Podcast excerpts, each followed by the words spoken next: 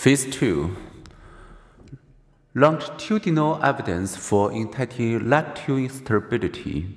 After college in the 1920s began giving intelligence tests to entering students, several psychologists saw their chance to study intelligence longitudinally. They retested the same cohort, the same group of people, over a period of years. What they found was a surprise. Until late in life, intelligence remained stable. On some tests, it even increased. How then are we to account for the cross sectional findings?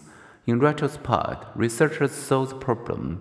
When older cross sectional studies compared 70 year olds and 30 year olds, they compared people not only of two different ages, but of two different years.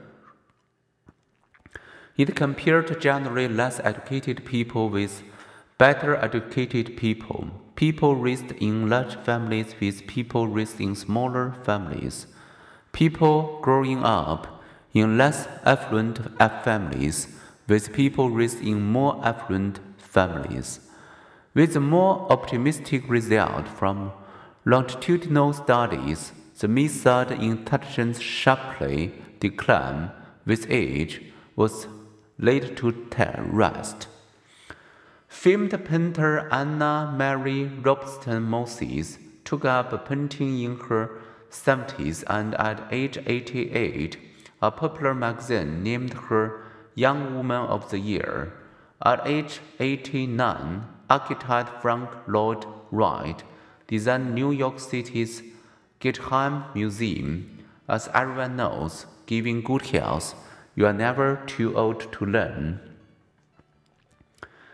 Phase 3 It all depends.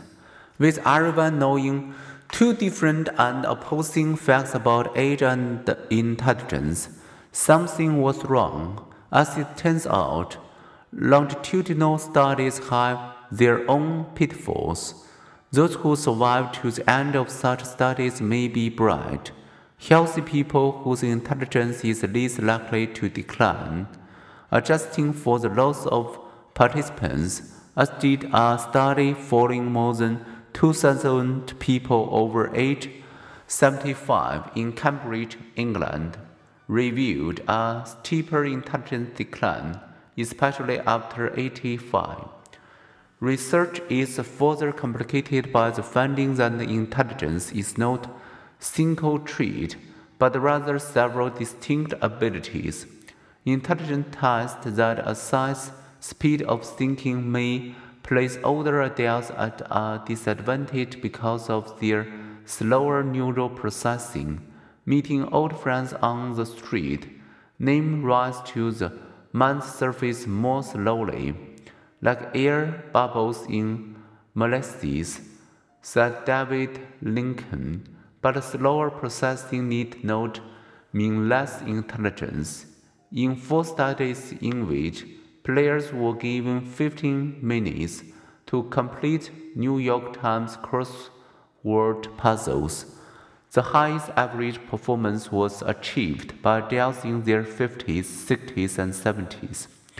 Western tests, which assess expert knowledge about life in general and good judgment and advice about how to conduct oneself in the face of complex, uncertain circumstances also suggested that older adults more than hold their own.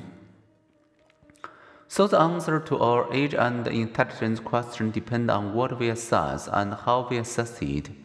Crystallized intelligence or accumulated knowledge as reflected in vocabulary and uh, analogies test increase up to old age, fluid intelligence, or ability to reason speedily and abstractly as when solving novel logic problems decreases beginning in the 20s and 30s, slowly up to age 75 also, the more rapidly, especially after age 85.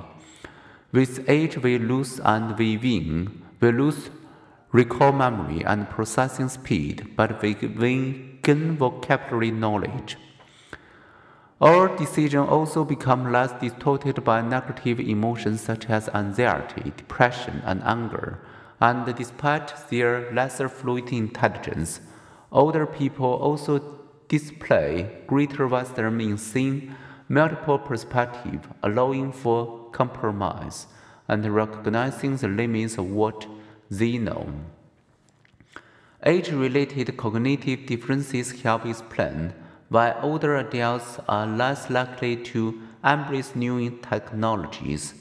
These cognitive differences also help explain why mathematicians and scientists produce much of their most creative work during their 30s, when fluid intelligence is at its peak. In contrast, authors, historians, and philosophers tend to produce their best work in their 40s, 50s, and beyond, after accumulating more knowledge. Poets, for example, who depend on fluid intelligence, reach their peak output earlier than prose authors, who need the deeper knowledge reservoir that accumulates with age. This finding holds in every major literary tradition, for both living and dead languages.